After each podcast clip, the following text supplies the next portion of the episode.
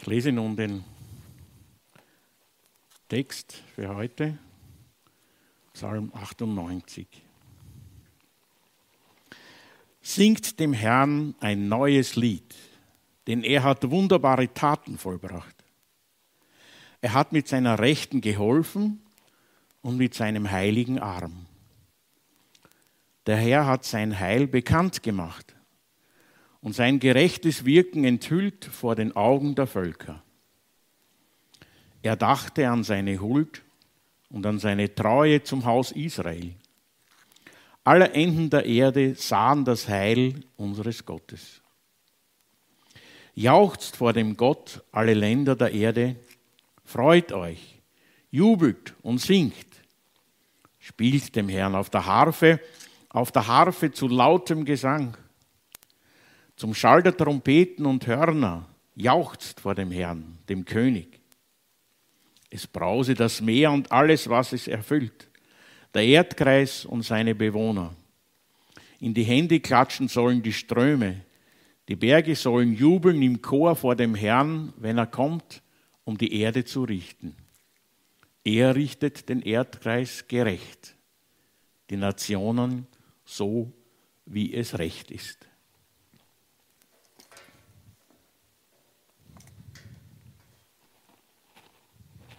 Bitte, Martin.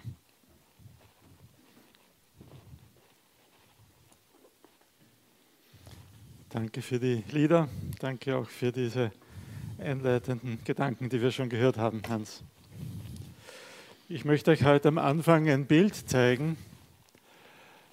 Eine Blume, die mitten in einer Asphaltwüste blüht. Vielleicht ist das die Blume, von der Lisa letzte Woche gesungen hat. Wenn man sie so ansieht, denkt man sich, die hat doch keine Überlebenschance. Man sieht das immer wieder, aber an dieser Stelle ist es zu trocken, zu heiß. Sehr bald wird diese Blume verblühen, vertrocknen, nicht mehr da sein. Aber es scheint so, dass sie sich davon gar nicht beeindrucken lässt. Sie blüht mit aller Kraft und Schönheit. Sie duftet, Riecht sie sie schon? Sie duftet so gut sie nur kann. Und sie lässt sich gar nicht davon beeindrucken, dass sie an der Stelle, wo sie wächst, eigentlich keine Chance hat zu überleben. Dieser Psalm, den da Hans uns gerade gelesen hat, muss in einer ähnlichen Situation entstanden sein. Wenn wir die Geschichte des alten Israel betrachten, dann muss man sagen, Israel hatte damals eine prekäre Existenz. Israel war so eingezwickt zwischen zwei Großreichen ja, im, im Süden Ägypten, das mächtige Ägypten, damals schon eine alte, mächtige Hochkultur, im Norden Mesopotamien und da waren die babylonischen und assyrischen Weltreiche, die dort immer wieder versucht haben, sich möglichst auszubreiten. Und dazwischen, auf dieser Landbrücke zwischen Afrika und Asien, ein paar so Zwergstaaten, die ständig mit dem Überleben kämpfen mussten. Es gab dann Zeiten, da waren diese Großreiche mit sich selbst beschäftigt und irgendwie nicht so expansiv und haben den, den, kleinen Staaten dazwischen ein bisschen Luft zum Atmen gegeben.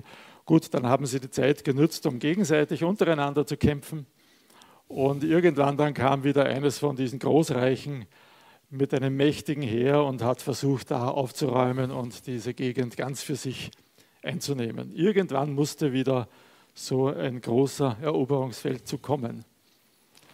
Und da ist dieses kleine Israel dazwischen irgendwie ständig bedroht von allen Seiten. Und dann entsteht da dieser Psalm. Ist das nicht seltsam? Ein Psalm der triumphierenden Freude, ein Psalm, der sagt, was sind wir nicht berühmt für das, was Gott an uns getan hat. Er hat uns gerettet, er ist der Mächtigste. Auf der ganzen Welt wird sein Lob gesungen. Was für einen herrlichen Gott haben wir doch. Hm. Haben Sie den Sinn für die Realität verloren? Leider erfahren wir nicht, wer diesen Psalm geschrieben hat oder wann er entstanden ist. Er hat keine Einleitung, er hat keine Überschrift wie manche anderen Psalmen. Aber äh, traditionell gelten diese Psalmen von 93 bis 99, sie gelten als die Krönungspsalmen. Also man denkt, dass diese Psalmen gesungen wurden, vorgetragen wurden zur Krönung eines neuen Königs. Der Refrain in diesem Psalm ist interessant. Der Refrain lautet, der Herr ist König. Ja, viermal kommt das in diesem Psalmen vor. Also an seinem großen Tag, wo der König seinen Thron besteigt, wird er mindestens viermal daran erinnert, ein anderer ist König, da ist noch einer über dir. Du bist nur ein Stellvertreter sozusagen. Das ist vielleicht noch interessant über diese Krönungspsalmen. Also dieser 98er ist da irgendwo drinnen, dieser Jubel auf den Herrn ist mittendrin in diesen Krönungspsalmen. Also gehört er wohl in irgendeiner Weise in die Königszeit, so zwischen David, Salomo bis zur Verschleppung nach Babylon. Und diese ganze Zeit ist immer wieder davon geprägt, dieses Auf und Ab, dieses, ja, da kommt wieder ein bisschen Zeit des Friedens, ein paar Jahre haben sie vielleicht Ruhe und können ihr Land bebauen, aber gleich wieder kommt irgendein, irgendein anderes Reich und versucht äh, Israel einzunehmen und, und stellt eine Bedrohung dar. Also irgendwie die Situation aus dem Psalm, die ist in dieser Zeit so gar nicht nachvollziehbar. Ein Psalm des Triumphes, ein Psalm der Freude, wo sie sagen, alle Welt jubelt über den Herrn. Sogar das Meer und die Ströme und die Berge klatschen in die Hände um Gott zu loben. Ja, ehrlich gesagt, beim Meer kann ich nicht so mitreden. Berge erlebe ich manchmal ein bisschen und ich erlebe sie aber nicht so emotional, ja, so dass sie in die Hände klatschen und jubeln. Sie tragen ihre Schönheit mit großem Gleichmut. Und dieser Psalm sagt, nein, sie jubeln über den Herrn. Haben die damals den Sinn für die Wirklichkeit verloren? Haben sie sich da etwas eingebildet, das gar nicht stimmte? Oder haben sie eine prophetische Sicht gehabt? Haben sie etwas gesehen, was jemand, der nur die politische Situation angeschaut hat, gar nicht sehen konnte? Haben sie andere, eine andere Wirklichkeit gesehen? Heute denke ich mir fast ein bisschen, in die neutestamentliche Zeit passt der Psalm besser als in die damalige, nicht wahr? Heute wird tatsächlich in allen Völkern auf der Welt Jesus für seine Rettung angebetet. Keine andere Religion ist so über die ganze Welt ausgebreitet wie das Christentum.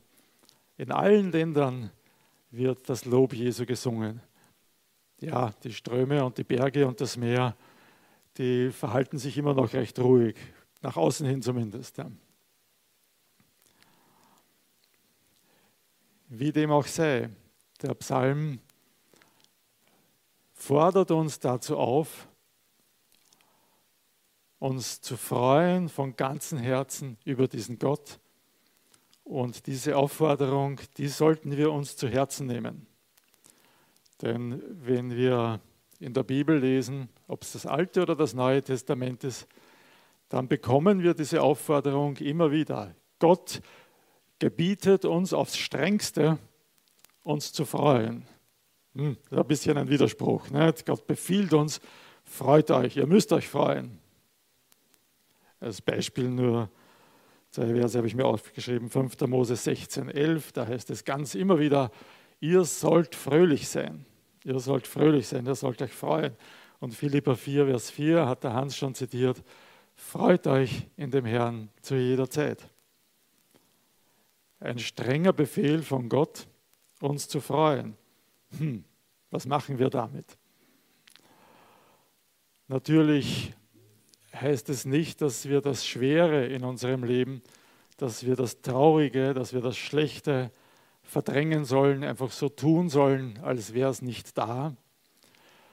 Und gerade die Psalmen zeigen uns das ja deutlich. Die, die meisten Psalmen sind eigentlich Klagepsalmen, wo der Sänger einfach sein ganzes Leid vor Gott hinlegt und ausbreitet. Und das ist in Ordnung so, das ist gut so.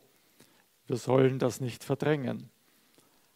Aber diese Freude, die wir in diesem Psalm 98 erleben, die muss auch ihren Platz haben. Und ja, nicht jeder zeigt diese Freude gleich. Und der Hans hat es uns ja heute wieder bekannt.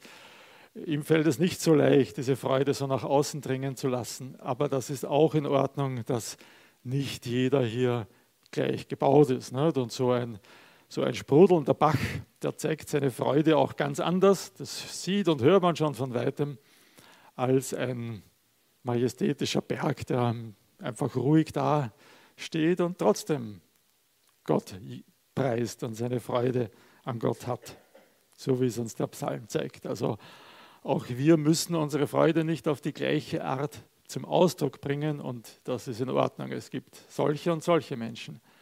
Aber die Freude soll da sein. Gott will, dass wir diese Freude erleben. Gott wünscht sich das von uns und für uns.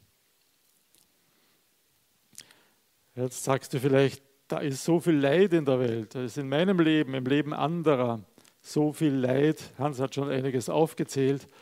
Wie kann ich mich freuen, wenn es so vielen Menschen und womöglich auch mir schlecht geht? Das Interessante ist, dass darüber in der Bibel gar nicht geschwiegen wird, dass die, zumindest die Apostel Paulus und Petrus uns das aber ganz klar zurechtdrücken. Sie sagen, ja, das ist so, aber, ne, Römer 8, Vers 18 sagt Paulus, ich bin überzeugt, dass die Leiden der gegenwärtigen Zeit nichts bedeuten, nichts bedeuten im Vergleich zu der Herrlichkeit, die an uns offenbar werden soll. Also er sagt, ja, diese Leiden sind da, er hat ganz viel davon erlebt, aber sie bedeuten nichts. Sie haben kein Gewicht, sie haben keine Bedeutung im Vergleich zu der Herrlichkeit, die wir erleben werden. Und Petrus stimmt ihm bei und sagt 1. Petrus 1, Vers 6, Deshalb seid ihr voll Freude, obwohl ihr jetzt vielleicht kurze Zeit unter mancherlei Prüfungen leiden müsst. Also er sagt so ein bisschen, das, was wir an Leid erleben, das ist eine kurze Zeit, das ist eigentlich nichts, was wirklich Dauer hat, was von Bedeutung ist. Und die Freude, die ist trotzdem da, die muss und soll und kann trotzdem da sein. Obwohl das Leid da ist, soll auch die Freude da sein und ihren Platz haben. Vielleicht sagst du jetzt, aber da sind so viele Menschen, die mit dem Glauben, mit dieser Freude gar nichts anfangen können, die irgendwie, an denen das irgendwie spurlos vorübergeht. Wie kann ich mich freuen, wenn so viele Menschen an dem einfach vorbeigehen und damit nichts zu tun haben wollen? Aber auch da sagt der größte Missionar aller Zeiten, dem das ein ganz großes Anliegen war, dem scheint das gar nicht so ein Problem zu sein. Und er sagt, Paulus sagt in 1. Timotheus 2, Vers 4, Gott will, dass alle Menschen gerettet werden und zur Erkenntnis der Wahrheit kommen. Gott will das und Gott wird Wege finden, damit sein Wille Wirklichkeit wird. Und ich habe auch noch nicht so den richtigen Blick dafür, wie das passiert. Aber wir können uns sicher sein, dass Gott Mittel und Wege hat, die Menschen anzusprechen, auch wenn es für uns vielleicht jetzt nicht erkennbar ist. Wenn wir es in der Bibel nachlesen, dann haben unsere Argumente dagegen, uns zu freuen, kein Gewicht. Sie sind nicht stichhaltig. Wir haben viel mehr Grund, uns zu freuen, als uns nicht zu freuen. Noch dazu und vor allem, seit Jesus auferstanden ist. Vergessen wir nicht, wir sind in einer Serie, die auf Ostern hingeht und wir halten uns dieses großartige Ereignis der Auferstehung Jesu heute vor Augen. Jesus hat den Tod besiegt. Es gibt nichts, was mächtiger ist als Jesus. Es gibt nichts, was ihn im Grab halten kann. Es gibt nichts, was Jesus nicht unter Kontrolle hat. Es ist kein Problem zu groß, auch nicht der Krieg, auch nicht die Hungersnot. Es ist kein Problem zu groß, als dass Jesus nicht stärker wäre. Die Auferstehung Jesu bringt jetzt schon die Herrlichkeit des Himmels auf die Erde. Ein bisschen einen Blick darauf kriegen wir schon, wie die Herrlichkeit auf die Erde kommt, wie die himmlische Ewigkeit in unsere Zeit hereinbricht und schon jetzt erkennbar wird, wie es sein wird. Mit der Auferstehung hat Jesus gezeigt, was er eines Tages tun wird, wie er alles Schlechte wieder gut machen wird, alles Kranke wieder gesund machen wird, alles Schiefe wieder gerade gebogen wird, wie die ganze Welt wiederhergestellt wird zu dem, wie Gott sie gedacht hat. Die Auferstehung ist der Beweis dafür, dass es passieren wird, dass nichts unseren Herrn Jesus aufhalten wird, das zu tun, was er sich vorgenommen hat. Und unser Psalm beschreibt das mit diesem Wort Gerechtigkeit. Er wird kommen, Vers 9 im Psalm 98, er wird kommen, um die Erde zu richten. Er richtet den Erdkreis gerecht. Ist für uns vielleicht gar nicht so leicht nachzuvollziehen, zu sagen, da kommt ein Richter. Na gut, ein Richter, das ist jemand, der mit dem Hammer klopft und ein Urteil spricht. Und wenn du Glück hast, wirst du freigesprochen. Nein, dieser Richter tut mehr, als nur ein Urteil zu sprechen. Dieser Richter stellt Gerechtigkeit wieder her. Dieser Richter stellt Harmonie und Frieden in dieser Welt her. Nichts wird von diesem Werk der Gerechtigkeit unberührt bleiben. Und die Berge und das Meer werden sich mitfreuen und wir werden es noch ganz anders sehen, denke ich, wie die Natur aufatmet und mitjubelt über das, was Jesus tun wird, wenn er kommt, um die Erde gerecht zu richten, Gerechtigkeit wiederherstellen wird. Warum tun wir uns so schwer, diese Freude jetzt schon zu erleben, die uns so sicher ist? Irgendwie sind uns die Probleme unseres Alltags, die schlechten Nachrichten, die wir jeden Tag bekommen, irgendwie sind uns die näher, erscheinen uns die wirklicher als das, was, wir hier, was uns hier versprochen wird.